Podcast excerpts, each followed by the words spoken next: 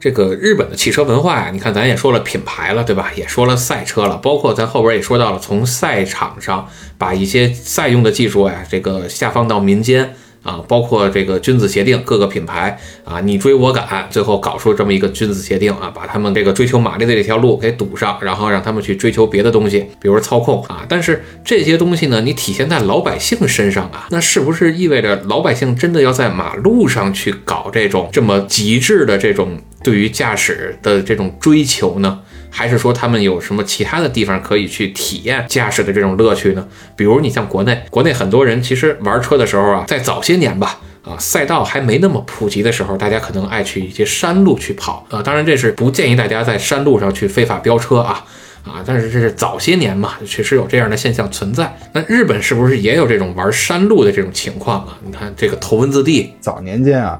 呃，日本也有这种在这个山路上去磨练技术的这么一批人，或者是去体验这个漂移带来的刺激。就为什么呢？就很简单呀，就是日本的国土面积啊，呃，本身就不大，百分之七十还都是山啊，它就是一个多山的国家。那这个山道呢，这个急弯又多，所以呢。这个就促成了他们有这么一种啊，可以叫文化吧，就可以叫文化吧。他们去跑山啊，就比如说我们看这个很熟悉的这个真名山呀，啊，之前我们节目也提到的就是香根山呀。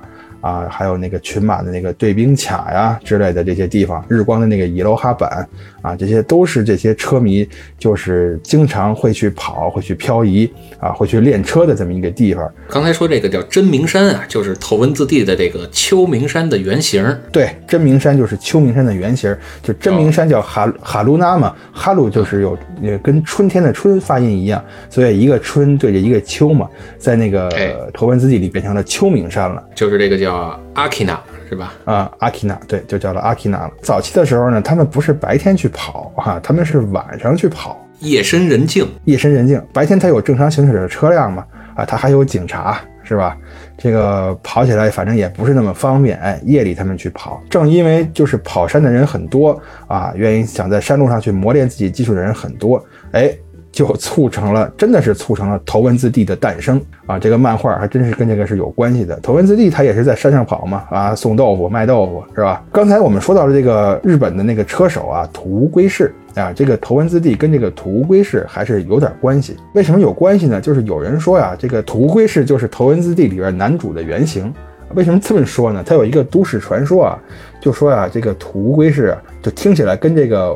呃，武林高手在山里修炼秘籍一样，就说这个土乌龟是啊，在这个对兵卡这块儿啊，呃，苦练这个漂移技术啊，他特别喜欢漂移啊。后来呢，有一次他在某一次比赛当中啊，就是他跑到最后一圈了，他这个轮胎也不行了啊，用这个抓地跑法他已经很难跑了啊，那怎么办呢？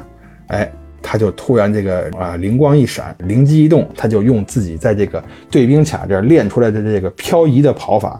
啊，他是哐哐超车，别人入弯的时候减速，他不减速啊，用漂移。那个其他车手还奇怪呢，这这哥们儿刚才还在我屁股后面呢，这怎么这么一瞬间跑我前面去了？而且这车还横着，他挡着我，我还超不过他。当然，这个是只是一个故事啊。你刚才说他那个是个都市传说，是吧？啊，那个其实不是传说，那是真事儿。那个是真的是在一场现实中的比赛，就是他们跑一个场地赛啊，在现实中的比赛里边，然后再过一个很小的一个急弯的时候，是一个右转弯。啊，在过这个急弯的时候，呃，土乌龟是他用漂移的办法超了前边的一辆车之后，然后把车屁股甩过来，啊，这样去堵在前面那个车在入弯的正常的行车线路上，把那个车给挡住了，然后他自己再过的那个弯儿。这个视频网上是能找到的，啊，并且他因为这个行为付出了代价，就是他当场的比赛成绩作废啊。然后在比赛结束之后，他听到了这个噩耗啊。呃，也是气的，就把头盔拿下来，就做事要摔头盔的那个形式啊，那那个动作，这个整个的视频都能找得到啊，所以它不是一个传说，这是一个真事儿啊，这还是个真事儿。反正这个土乌龟是他是这个呃漂移王嘛，这这个事儿是大家都知道啊，但是这个事儿是真事儿，这我是第一回听说，我一直是把它当成一个传说，因为听起来就跟这个咱们这个。这个这个这个武侠小说那个感觉是自己在深山修炼完了技术，然后拿到这个江湖当中啊，一举成名这么一个感觉。土龟是他确实是挺喜欢漂移的，就像你说的一样，包括到后来啊啊，跟身边的一些玩赛车的朋友啊，组建了一些呃日本本土的漂移比赛，对吧？你像像咱前面我们也提到了什么第一 GP，对吧？包括这个比赛，呃，也出过官方的游戏啊，PS 二版本的啊，都能都能找得到。原来也比较爱玩这个游戏啊。你像这里边呃比较出名的车手啊，也当年也是一个这个路人甲啊，然后也是一个小个儿啊，叫野村谦。开一辆这个尼桑的 E R 三四，哎，这 E R 三四是什么呢？就是四门的这个后驱版的这个，我们把它也理解为叫 G T R 吧，啊，至少是这个车系，开这么一辆车，拿着这个比赛的冠军之后，这人也挺搞笑啊，因为日本的电视这种综艺，呃，这这种汽车节目呢，也都有点挺搞笑的意思。然后图就觉得这人挺搞笑啊，就就带着他也一块做过几期这个。Best Motoring 啊，这样的汽车节目哦，他还上过那个土乌龟式的节目啊，对，上过好几期，而且这是一个小矮个儿，长得有点像小猴子似的啊，那不就是丰臣秀吉吗？是是，差不多是那个意思。然后他也拍过一些这个呃漂移的教学视频啊。教你什么时候勒手刹，然后什么时候踩离合，什么时候踩油门啊，然后怎么跟指，怎么降档补油啊。行，我明白了，你你又满脑子是问号了，是吧？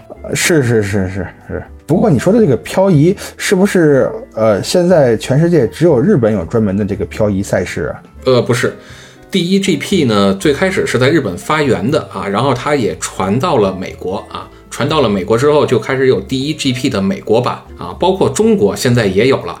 啊，叫 CDC 啊，中国漂移锦标赛，甚至说，呃，现在中国的这个漂移比赛啊，也有专门的这个赛车执照了。就是原来会分什么 D 照啊、E 照啊，啊，就是或者 C 照啊，就是它它也分你要跑拉力的呀，你要跑场地的。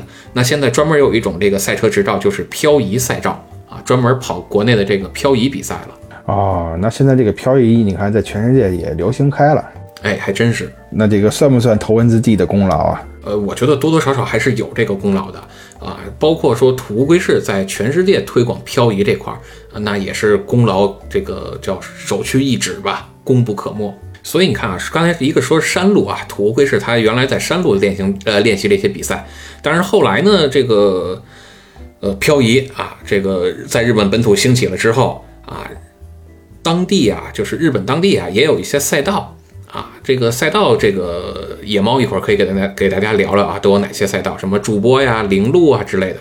但是我知道有这么一个赛道啊，叫惠比寿赛道。这个赛道呢，就是以多弯著称啊。那它弯路多，肯定就适合玩漂移嘛。所以好多这个练漂移的人啊，都去这个赛道去跟那儿玩漂移。对，这个惠比寿赛道啊，现在呢，在这个一般的这个比较喜欢玩车的这种旅行者。这个心中啊，就是分量还是比较重的。就因为我是做旅游的嘛，就是这个我很清楚。就是惠比寿赛道，它在福岛啊，在福岛的二本松，就是它除了这个平时举办赛事之外啊，它现在几乎已经成了一个旅游景点了。就是你在这儿啊，就是你不光可以看人家漂移，你呢也可以坐在这个。就是教练驾驶的这个专车上，然后就跟刚才你跟我说的似的，就是坐在副驾驶的位置上，然后你可以去亲自体验一下这个车在赛道上漂移是一个什么感觉啊！所以就是现在它这个项目是很受欢迎的，这已经变成一个叫你说的话叫已经变成一个旅游项目了，是吧？变成一个旅游项目了，而且就不光是这个惠比寿赛道啊，就是日本它很多赛道都是可以对普通人开放的。它这个开放不是说让你进去走一圈啊，啊参观参观啊，啊看比赛，你像这个这都是太正常不过的事儿了。它是可以让你呢开着车啊，开着自己的车，甚至就是在赛道上哎跑几圈，感受感受。啊，感受感受一下这个车手啊，平时在这赛道上这个开车是一个什么感觉啊什么的啊，很多赛道都提供这样的项目。你比如说刚才你提到那个呃那个那个助播赛道啊啊，助播赛道它就有这样的这个服务。你比如说呃，之前我还我还查过，为什么查呀？因为今年我本来是想开着车去那个助播赛道去体验一下的啊，它有这种就是。呃，就是体验走，日语叫体验走行，就是你在上面跑五圈啊，有一个车带着你在前面开，你在它后边体验一下在这个赛道上开。还有一种呢，是可以在这儿开一天，啊，它有一个一天的一个这叫什么 cos？这个中文该怎么翻译啊？套餐嘛？呃，就是我们说的这个叫赛道日，对吧？你交应的费用，甚至说你买一个赛道的保险，然后你就可以开着你的车上面去跑去。哎，对对对对对对，赛道日，对，可以这么理解。明年趁着你回国之前啊，疫情要是能开放的话，去趟日本，怎么着也得跟驻播上跑一跑，是吧？咱光跟这个电脑上啊，光跟这个游戏机上跑了，那怎么着？真是现实中咱也得去那儿感受感受啊！啊，那你可多准备几双球鞋啊，别回头再跑坏了。哎，好，我准备几双这个叫回力鞋，是吧？胶钉的。对对对对。你说到这个球鞋啊，我倒想说了，就是开车呀，我其实对穿鞋还是挺讲究的，就是开车这些装备啊，什么赛车手套啊，啊，然后这个赛车鞋呀，对吧？这些我还是挺讲究的。包括说原来玩改装的时候啊，这个车上怎么改呀，用哪些配件啊，啊，也是四处去找这些资料啊，找着找着我就发现，哎，有这么一个杂志挺厉害的。叫 option 啊，就是个选项，哎，人家给你提供了好多选项，你可以选，是吧？就是这个 option 这个杂志啊，在日本也挺出名的，包括在全世界都挺出名的。这个杂志确实是很出名。这个刚才咱们提那个土屋圭市的时候啊，我就想说，后来把这个人给忘了。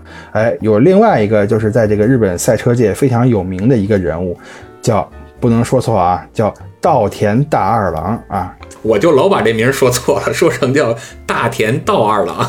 哎，对对，你看我这发音是稻田大二郎啊，千万别给说反了。这个杂志呢，就是它是一九八一年创刊的啊，就是由这个稻田大二郎，哎，我没说错吧？创办的。没 有没有。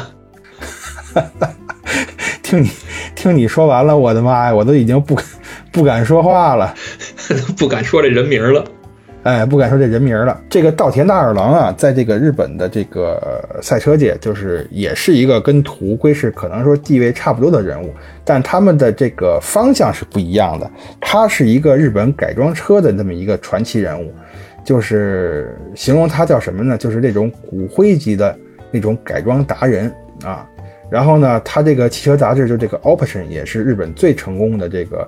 呃，汽车的一个改装杂志，对这个日本呀，就是甚至这个亚洲这个改装车界影响都是特别特别的大。然后他这个书啊，可能就是咱们大多数人没看过日本的杂志啊，就是日本的杂志跟咱们中国呃这个杂志的这个设计啊，这个版面呀，各方面啊，就是不是太一样。你可能刚拿过来看，你可能觉得有点土。就是这个 Option 这个杂志啊，它的设计呢，在这个日本杂志的设计里面也算是比较呃特别的一款。它首先它是特别。专业的汽车刊物，然后呢，就是你看它里边会给你写，就是那种各种改装配件，就包括还有各种数据哈。就是你一般人看了之后，你就会感觉可能是很枯燥。你像我这种不懂车的，那脑子里就该脑子脑袋上就该出一堆问号了。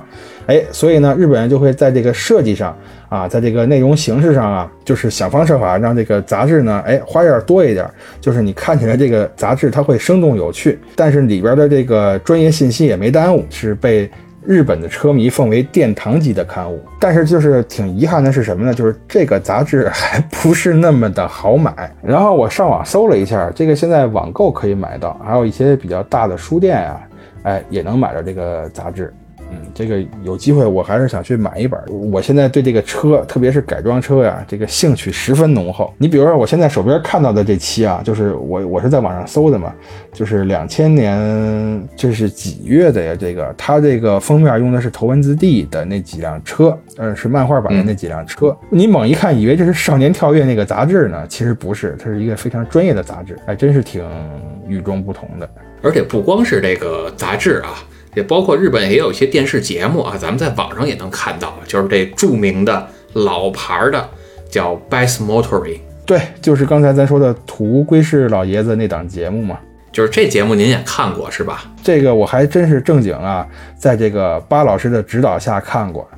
嘿，好，我指导您看那个车，然后您老看旁边那小姐姐举个牌子是吧？就是就是巴老师指导我看嘛，他说你得注意看那女的。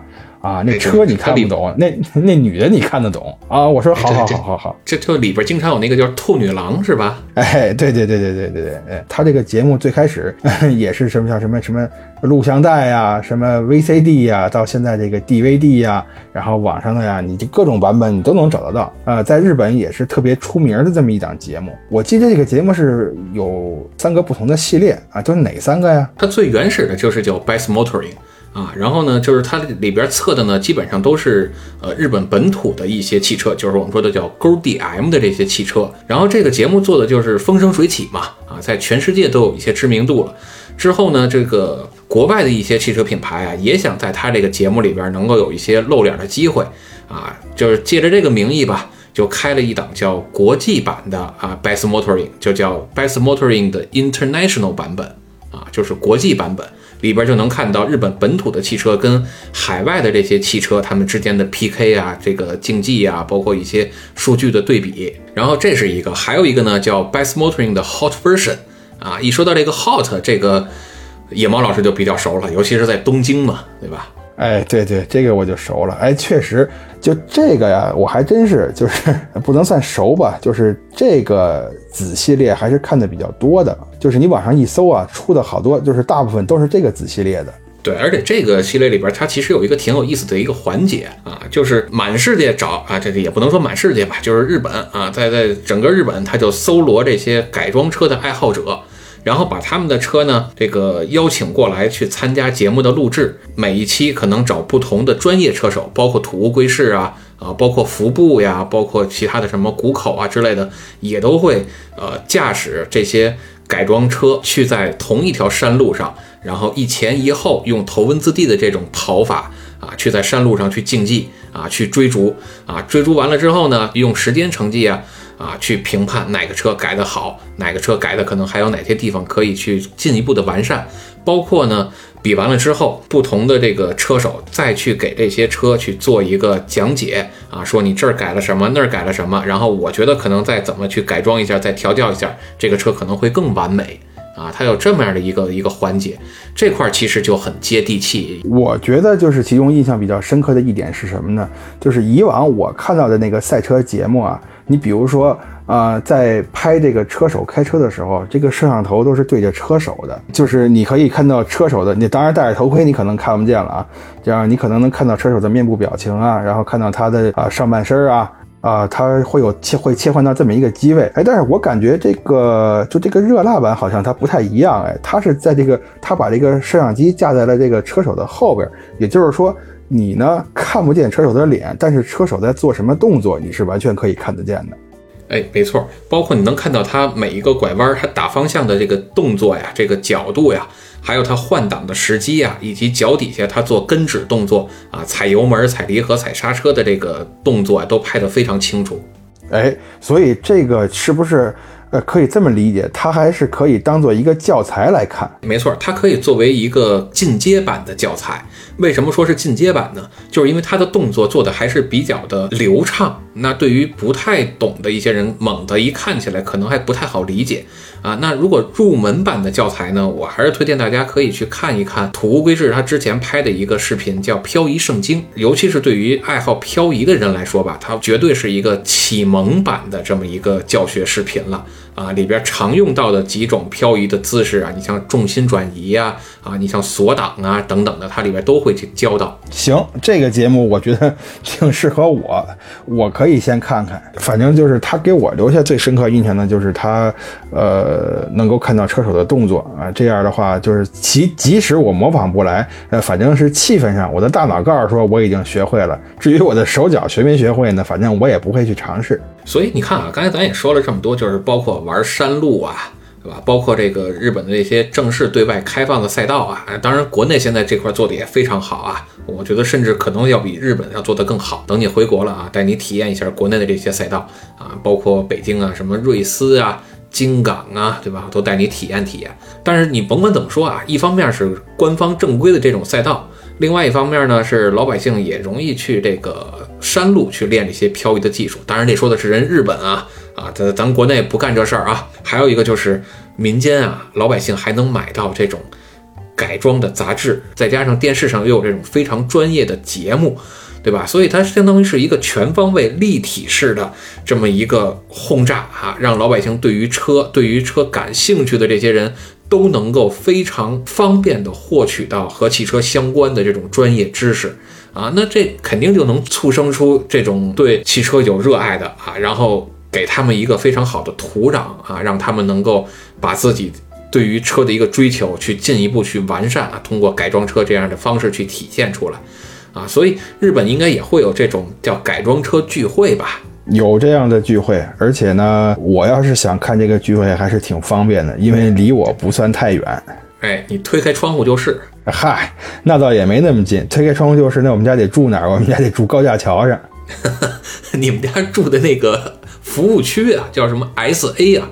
啊，还有这停车场叫 P A 是吧？哎，P A，你要说到这个聚会，哎，在加停车场这两这两个关键词凑一块儿，那就肯定得说这个大黑趴。这个大黑趴到底是个什么东西呢？其实特简单啊，就是 P A 嘛，就是一个高速公路上的停车区。哎，它是什么高速公路呢？就是这个著名的呀，这个首都高速啊，就是首都高速湾岸线，还有这个神奈川五号大黑线。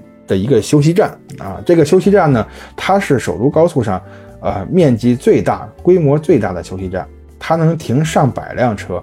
所以呢，就是在关东这个区域啊，喜欢改装车的啊，这个喜欢这个汽车的这些车迷呀，哎，他们就会经常把车开到这个地方来聚会，并且呢，就是你要想看到这个聚会呢。呃，还是相对来说比较容易的，因为他们在休息日是经常会不定期聚会。那有人就问了哈，那不定期聚会，那我去了人家不在怎么办呀？这也别着急，就是他们也有固定的这个大聚会。你比如说，就是新年聚会，就是新年的第一个周日。好，我听明白了哈，您这说的就是咱这赶集是吧？这每逢初一十五，你这赶集你要没赶上，你还能赶上年底新年这庙会。是这意思吧？对，只不过这个集上啊，这个东西人家不卖，就算是卖，这个价儿也低不了。他们为什么选择这里啊？就刚才说，第一个原因是因为这个面积大，能停上百辆车。呃，所以呢，就是大家在这儿停车也方便。呃，第二呢，就是说，因为它呢所处的这个位置，就是无论你你住东京也好啊，啊，你住横滨也好啊，就是你只要是在关东圈，当然你别跑到北关东去啊，你像你在群马啊，在次城这就不好办。你只要是在这个首都圈内吧，过来都很方便，这是一个。还有呢，就是说这个周围呢都是高架桥啊。它没有什么高层建筑物遮挡，哎，这个阳光充足啊，这采光好，你这个看的也清楚，所以呢，就是它这就成了这个改装车迷们的一个聚会的圣地。我觉得凡是喜欢这些车的啊，到这儿来肯定是觉得看的特别过瘾，并且呢，这儿就是也有很多呃那种私人地接啊，他们给这个私人定制的时候，经常会加进去的一个地方，也把它当成一个旅游景点了。所以啊，这明面上官方有一个叫东京改装车展。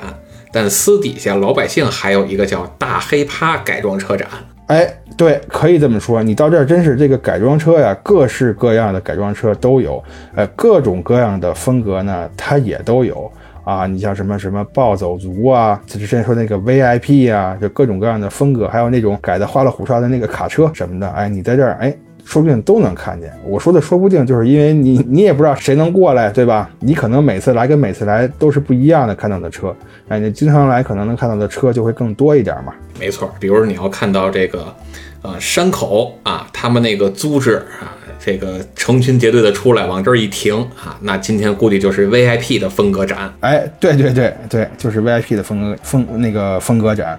啊，你要是看见一帮杀马特，哎，今天搞不好今天就是暴走族的这个展。暴走族他其实也是挺爱玩改装车的，是吧？因为他寻求这个叫个性化嘛。对，这个暴走族是日本一个比较特殊的群体了。我们可能有些人对这个暴走族会有一些认识上的误区啊，就觉着他们可能都是喜欢车的成年人啊，啊，或者说是什么的，其实不是啊，就是这个日本的暴走族他们。就是参加暴走族的人，多数都是二十岁以下的青少年。这个为什么是二十岁以下？这个咱们待会儿再说啊。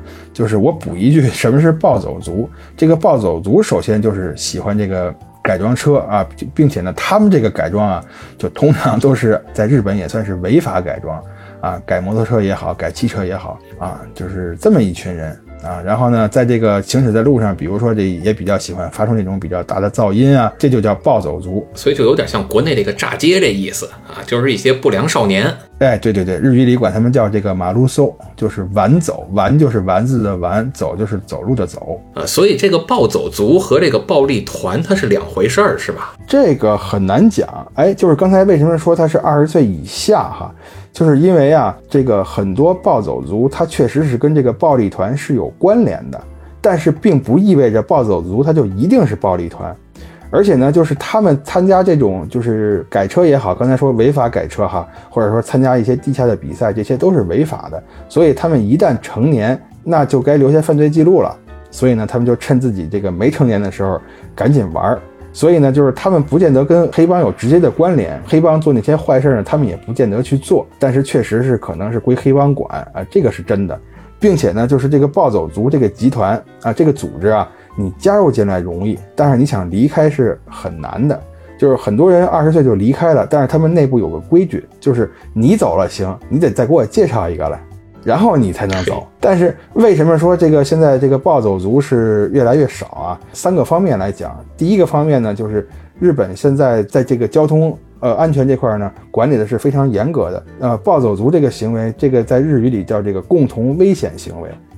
就是类似于我们的危险驾驶吧。这个日本的这个道路交通法规定，就是你是暴走族的话，然后你做这个违法的事情，最高可以判两年的有期徒刑，然后并且处以五十万日元左右的这个罚金，处罚力度比较大，并且呢会吊销你的驾照，在这个多少年以内就不能再补考。而且就是在日本，你一旦有了犯罪记录，就是将来你不管是就业呀、贷款呀都很麻烦。所以呢，就是愿意去 当暴走族啊，为了这个年轻的时候过过瘾的这种人就越来越少，这是第一个原因啊。第二个原因就是说，现在呢买车呀，啊，特别是改装车呀，这个价格也是，就是有有这个逐年递增的趋势。所以呢，你作为这个未成年人，你去买这个车，困难也会越来越大。因为家里要是不支持呢，你又不是富二代，对吧？你拿什么买车呀？就是买不起装备，这个是硬伤啊！我不，我不能说人家开着车，我靠两条腿跑，那也追不上啊，对吧？所以很多人就因为这个，他也不再去做这个暴走族。然后另外呢，就是这个日本一个社会原因了，这说好几遍了，就就是高龄少子化嘛，对吧？就是我离开暴走族这个。组织的时候，我介绍不来人啊，这这我周围都没孩子了，就我一个呀。我们那村恨不得就我一个，我介绍谁呀？所以呢，就是介绍不来人，那你也不能不让人退呀。哎，就这样，暴走族的人数也是，就是越来越少，越来越少。顶峰的时候是一九八二年的时候，当时有统计嘛，暴走族集团它这个成员总数超过了四万人。但是你到了这个两千年以后，就开始，嗯，现在可能也就是一万出头，撑死了。啊，我还是感兴趣说这个 VIP 风格呀，这 VIP 风格是不是真的有点像是这个暴力团他们御用的一种改装风格了？哎，这个你说还真是有点这个感觉啊，就是他这个 VIP 风格呀，就是 Very Interesting Pig 嘛？什么呀？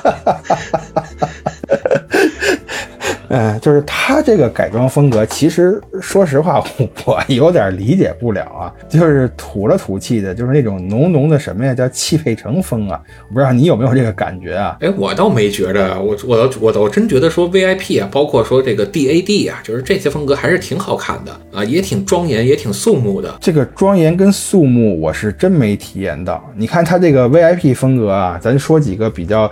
典型的呀，就是它这个车改的特别低，对吧？然后弄个比较夸张的轮毂，然后那个轮毂还比那个那个尺寸还比较大，然后那个轮子往外掰个八字儿，是吧？这个这个哪里看出庄严肃穆了？不过倒是有一点啊，就是你这种车一出来，它确实是能啊体现出这个。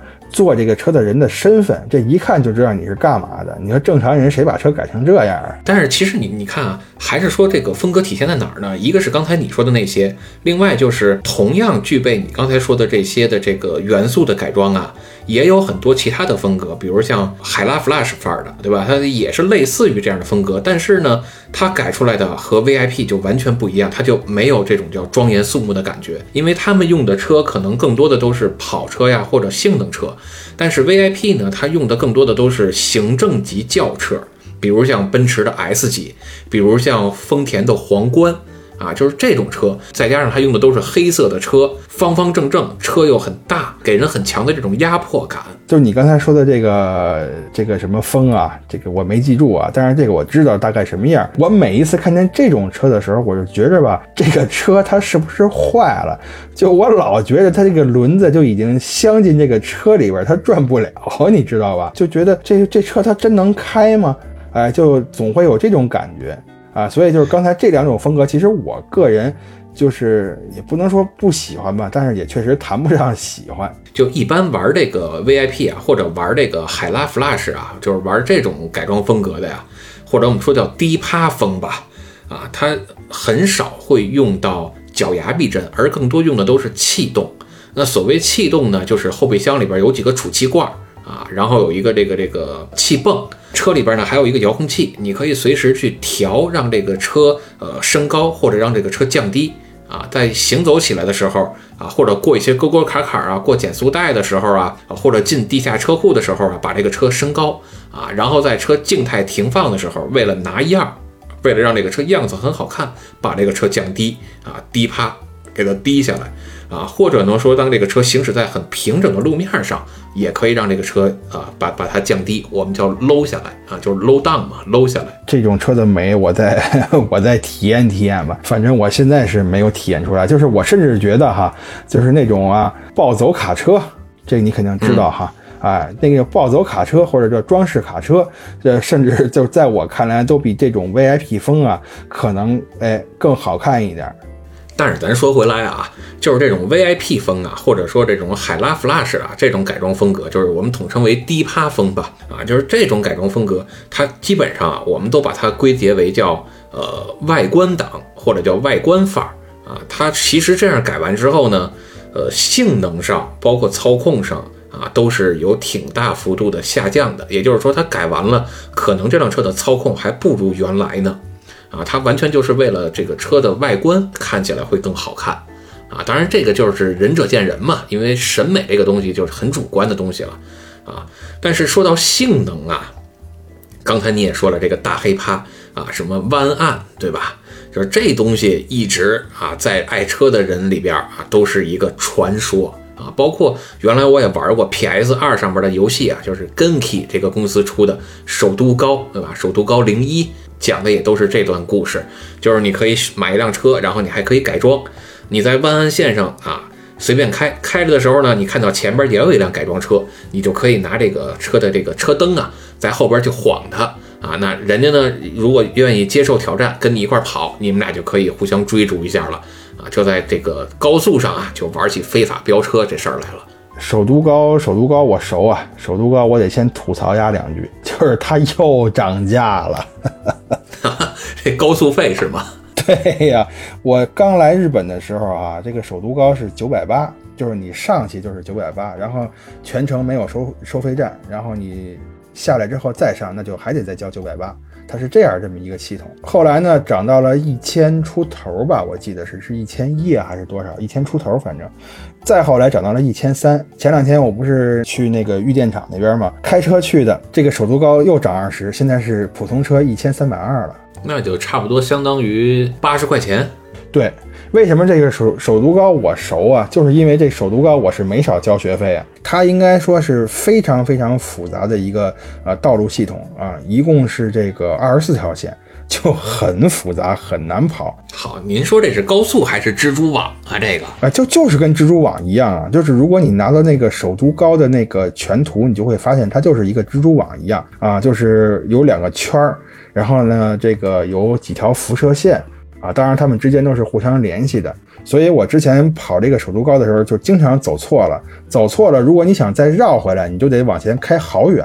所以最方便的方式就是你先下来，下来之后你再找口再进去啊。但是你这一进一出，这个一千三就又没了呀。这个首都高啊，就是刚才你说飙车的那几段线啊，就是无非就是这么几条线。就是首先最有名的就是那个湾岸线啊，这肯定是最有名的了。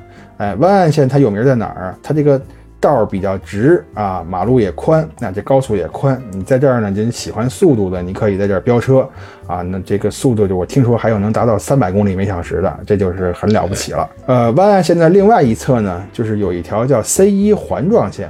这个 C 一环状线的特点是什么呢？就是它整个这一条线啊，相对来说呢，呃，比较短一些，而且直道少，弯道多。呃，你想你想开快了，它其实是挺难的。但是你要想体验这个弯道，这个 C 一环状线是非常好的。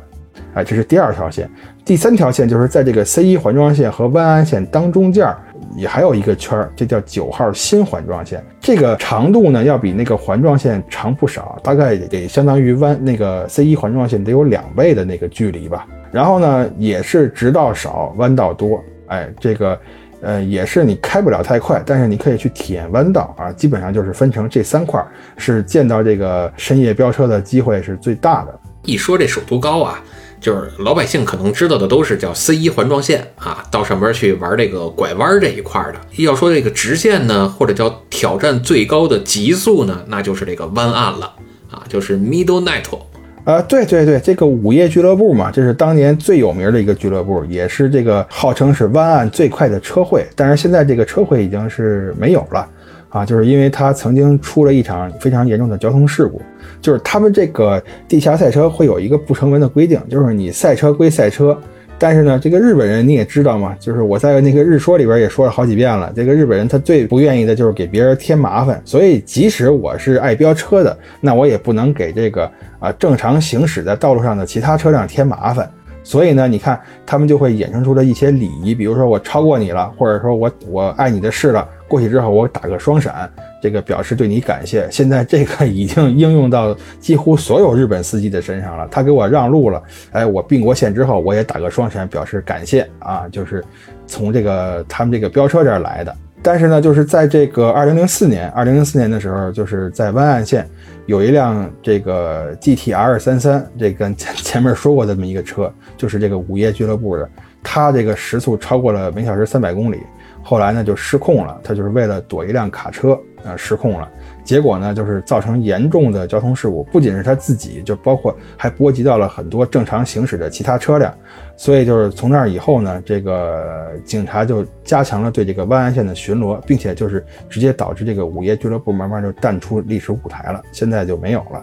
而且我还听说一个传闻是什么呢？当年啊，好像说这些玩飙车的呀，他们的车速如果超过了一百八十公里啊，那警车就不追了，因为警车的最高车速就只能开到一百八。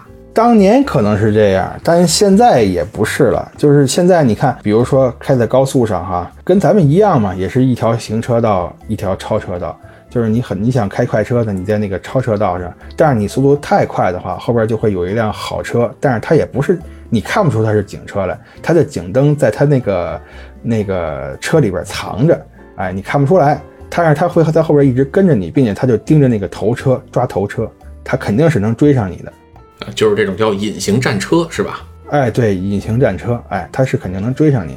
所以呢，就是一般的，你像我这种比较鸡贼的啊，就是我看我前面没车了，我就老老实实并到行车道这儿，呃，走一段，哎，看哪个二愣子又上到那个超车道开始玩命飙车了，哎，我跟着他屁股后边走，反正这警车来了，他也不逮我。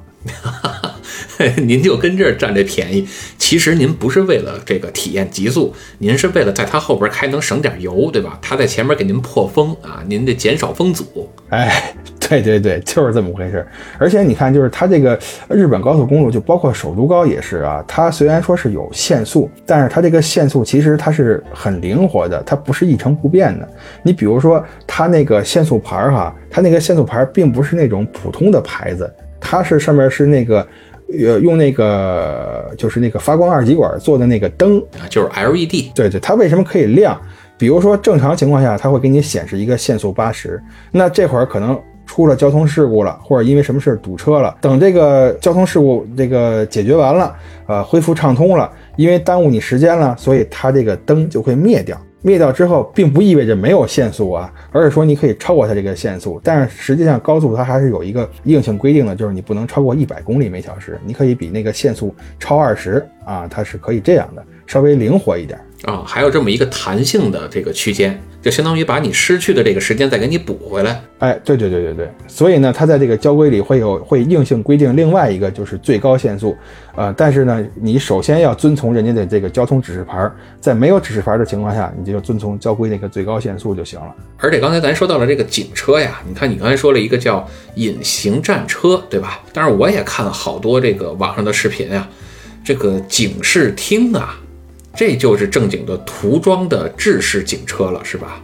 哎，对对，我也看好多，反正据说呀，这个从湾岸线这些非法飙车、地下飙车兴起之后啊，日本的警视厅配备的这个警车啊，也是越来越厉害。你像咱们说的什么 GTR 啊，啊，你像包括本田的这个亚洲法拉利 NSX 啊，呃，反正反正就是各种各样的这种高性能的性能车和跑车吧。也都开始被列装到警视厅的警车范围之内了，所以警车里边也真的是藏龙卧虎了。哎，对，但是你像这种高性能的警车，我还真是。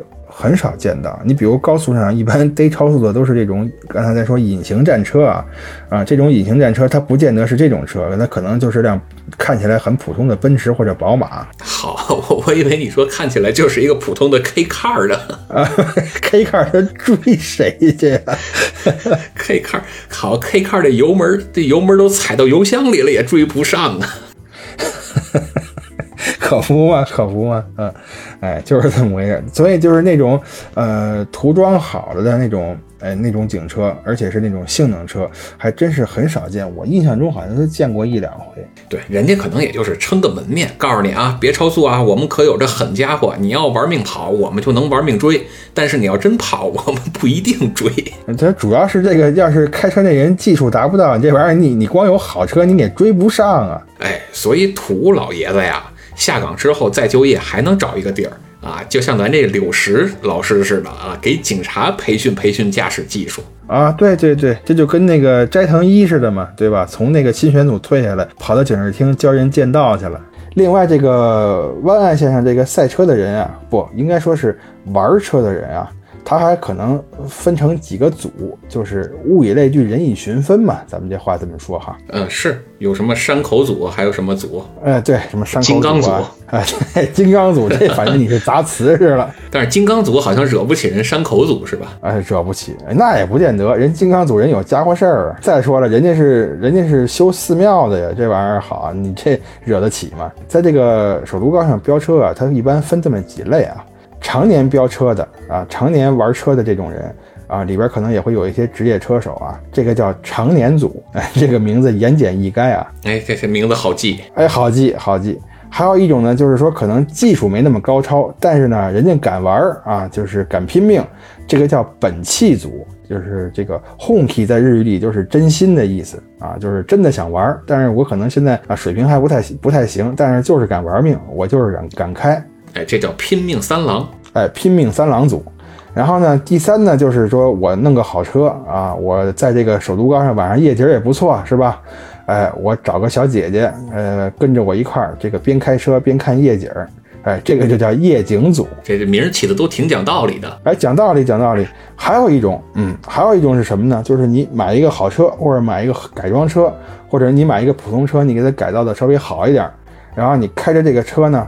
你也不去首都高想参加比赛，你就是为了去体验一下开着这个改装车上首都高的感觉。但是你开的可是规规矩矩的，所以你这个车在别人眼里看来啊，就像个装饰物一样。所以你像这种人被分在什么组呢？叫盆栽组。你就是个装饰，我以为叫花瓶组呢，其实这差不多是吧？呃，这个花也差不多，反正都是那意思。哎，起码就分成这么几组。哎，您这就是最后这一个组的是吧？我连最后那个组我都够不上啊！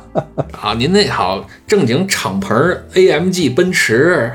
哎呀，我还真没有正经的上那个首都高上就是这么的开过。比如说，哎，今天我来了兴致了啊，我可能也就是从我们家开到台场。